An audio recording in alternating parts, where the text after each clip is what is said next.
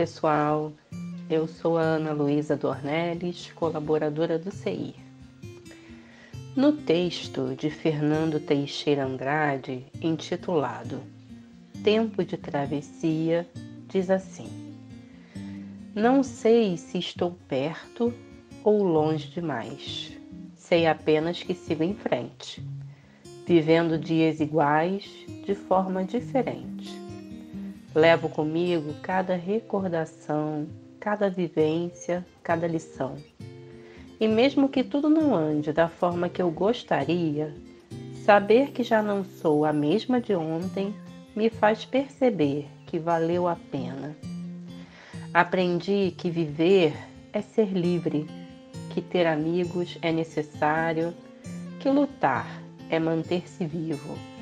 Aprendi que o tempo cura que a mágoa passa, que decepção não mata, que hoje é o reflexo de ontem, que os verdadeiros amigos permanecem para sempre e que a dor fortalece.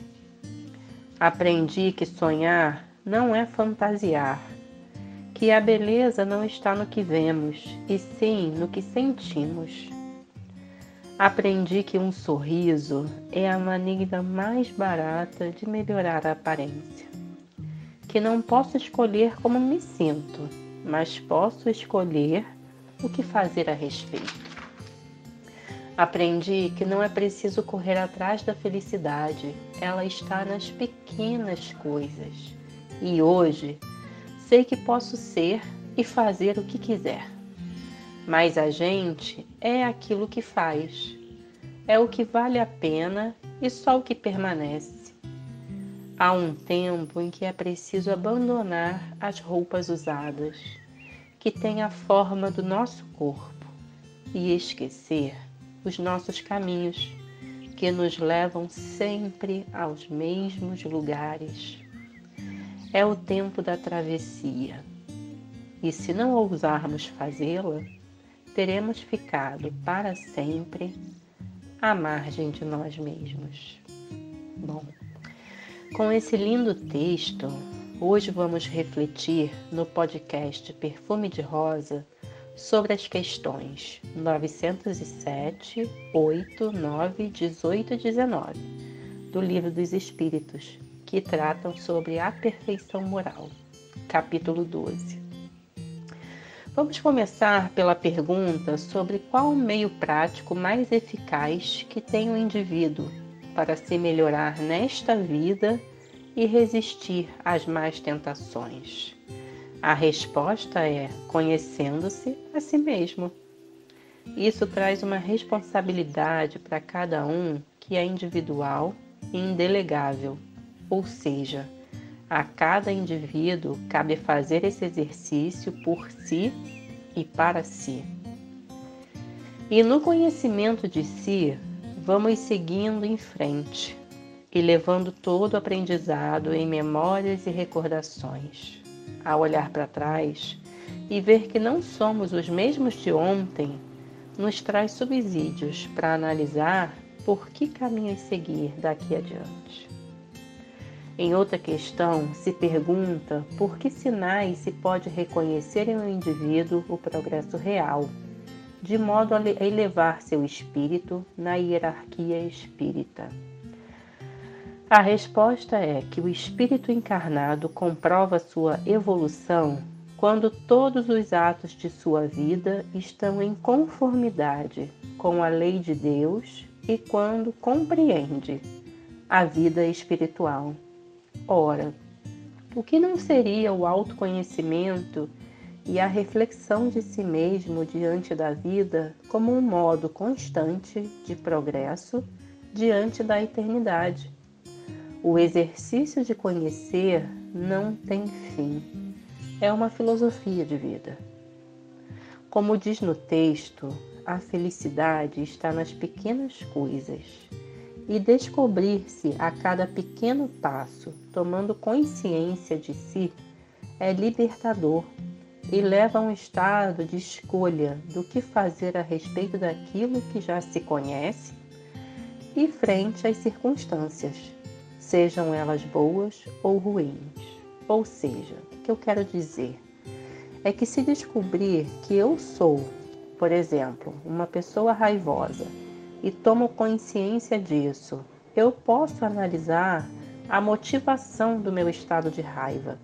E frente a esse acolhimento de mim mesmo, eu passo a entender de onde ela vem e decidir como ela vai se manifestar e para onde. Muitas vezes, pela imaturidade e inconsciência de quem se é, a motivação pode ser um ego ferido. E a tomada de consciência disso ajuda a dizer para si mesmo: calma aí, o mundo não funciona do jeito que você quer.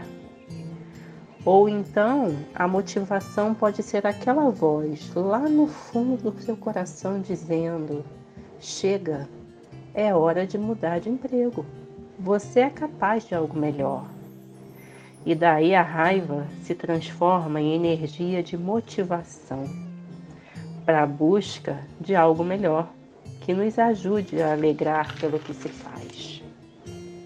Quando exemplifico a raiva, uma emoção tão pouco compreendida, lembro de uma outra questão trazida pelo Livro dos Espíritos que pergunta se o princípio que deu origem às paixões pode ser considerado um mau princípio.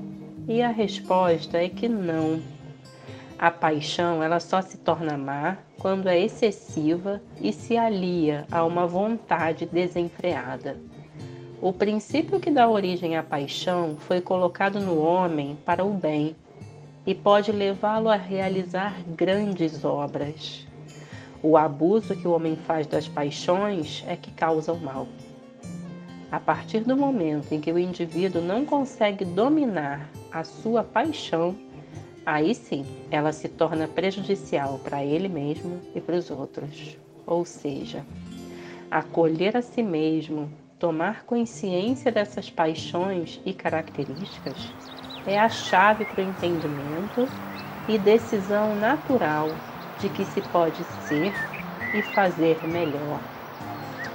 Ainda de acordo com o Livro dos Espíritos, Kardec pergunta se o indivíduo sempre poderia vencer suas más tendências por seus próprios esforços. E os espíritos respondem que sim, às vezes com pequenos esforços. O que lhe falta é a vontade. Aí a gente visita um livro da Joana de Ângeles, que é um espírito que ditou a obra de Divaldo Franco. No livro Triunfo Pessoal, volume 12 de sua série psicológica. Ela diz que a vontade é o motor que impulsiona os sentimentos e as aspirações humanas para a conquista do infinito. Tudo que se realiza no movimento e na ação está vinculado a esse fulcro desencadeador de forças para a objetivação. Quando alguém fracassa em qualquer atividade, isso não representa debilidade do esforço ou falta de vontade bem direcionada. Antes, transforma-se em um elemento de experiências para futuros tentâneos, ou seja, nesse caminho de se autodescobrir, conhecer e assim trabalhar nessas mudanças é que se constitui a reforma íntima não desanimemos com algumas quedas e derrapadas pelo caminho. O que importa é manter a chama da vontade acesa, se acolhendo e fortalecendo, para que cada vez mais as escolhas sejam feitas naturalmente, pela plena consciência do que se é e do que se quer fazer com isso. Para concluir, relembremos da questão em que Kardec pergunta aos espíritos qual a melhor forma de se conseguir conhecer a si mesmo.